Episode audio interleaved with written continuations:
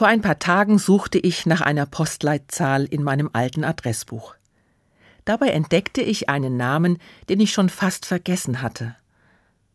Ein Mann, den ich im Studium kennengelernt hatte. Eine gefühlte Ewigkeit ist das jetzt schon her. Meine Freundinnen mussten mir damals gehörig Mut machen, bis ich mich traute, ihn anzusprechen. Und tatsächlich, ich hatte Glück. Der junge Mann wies mich nicht gleich ab. Ein paar Wochen lang haben wir viel miteinander unternommen, besuchten dieselben Vorlesungen und Seminare und diskutierten nächtelang über Gott und die Welt. Viele Nächte lag ich wach, weil ich ganz einfach verliebt war. Schließlich rang ich mich durch.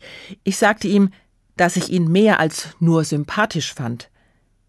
Er erwiderte darauf Lass uns gute Freunde sein, aber zu mehr reichen meine Gefühle nicht.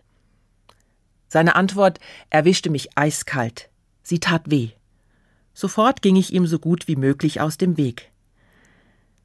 Damals mit Anfang 20 brach die Welt für mich zusammen.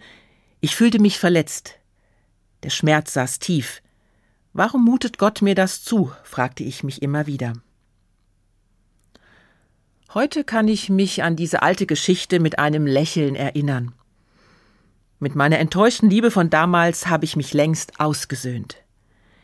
Im Rückblick weiß ich, wie wichtig diese Erfahrung für mich war. Auch mit Narben formt Gott mein Leben.